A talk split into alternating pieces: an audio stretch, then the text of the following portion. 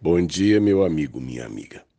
Anos atrás, eu desenvolvi com a minha igreja um programa de reciclagem de lixo. É, afora minha formação né, como biólogo e por acreditar e, e batalhar por isso, eu desejei que a igreja é, entendesse a importância de separar seu lixo e de transformar é, o lixo reciclável em recurso financeiro.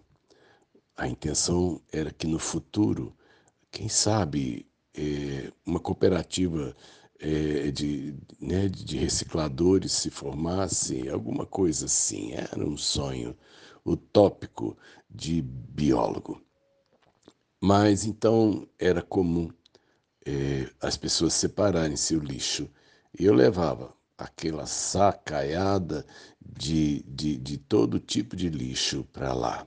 Escolas, é, é, algumas empresas e algumas pessoas em particular mandavam para mim o lixo e eu tinha ali algumas pessoas que me ajudavam a separar o papel branco do papel colorido, a amarrar os jornais, porque os jornais amarrados é, podiam ser vendidos por um preço melhor, e separarmos também os vasilhames plásticos que tinham categorias diferentes.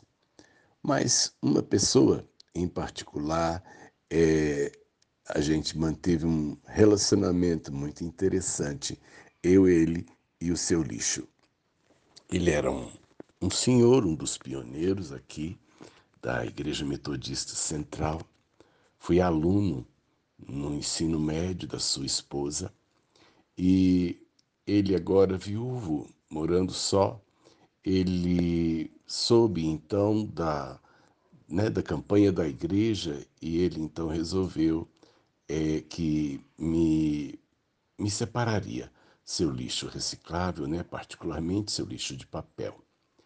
Mas ele era um homem, um homem muito especial. Ele foi alto funcionário público no estado, foi político, é, era um homem culto e eu sei, portanto, que uh, eu chegava na sua casa e a caixinha de papel estava lá. E, certamente eu não precisaria nem mesmo separar, porque ele organizava os papéis de uma forma que pudesse caber o máximo possível no, espaço. Ele não embolava, ele arrumava tudo direitinho. Mas tinha uma coisa interessante. É, ele às vezes me dizia assim: procure aí entre os papéis algum que possa ter maior valor. Quando ele dizia isso é porque eu sabia que no meio dos papéis ele tinha colocado uma oferta, geralmente dentro de um envelope.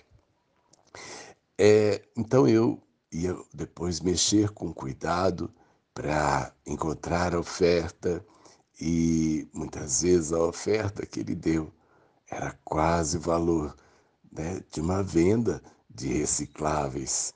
Ele gostava de nos abençoar, ele tinha prazer nisso. Mas uma coisa é, eu tinha curiosidade é, com o lixo dele. Ele descartava coisas antigas que ele guardou durante muito tempo. Recortes de papel, reportagens, coisas realmente é, históricas eu achei, por exemplo, um jornal do dia do suicídio de Getúlio Vargas. Eu achei é, panfletos da campanha de Jânio Quadros à presidência da República. É, coisas assim, preciosas demais. Então, na verdade, eu pegava o lixo dele para eu aprender. Eu pegava as coisas que ele me mandava para eu também algumas guardar e admirar. Eu creio que cada um de nós guarda muitas coisas. Muitas das coisas que guardamos são lixo, lixo mesmo, e ficam no coração. Jesus já dizia isso. É do coração que procede todo mal designo. Mas eu tenho dentro de mim também muita coisa que ficou da vida que eu vivi, da dos passos que eu dei, das experiências com Deus, da, das experiências com os amigos e os irmãos. Eu guardo um grande entulho dentro de mim e que às vezes eu paro num dia como esse para organizar, olhar, relembrar e botar de volta na minha caixinha.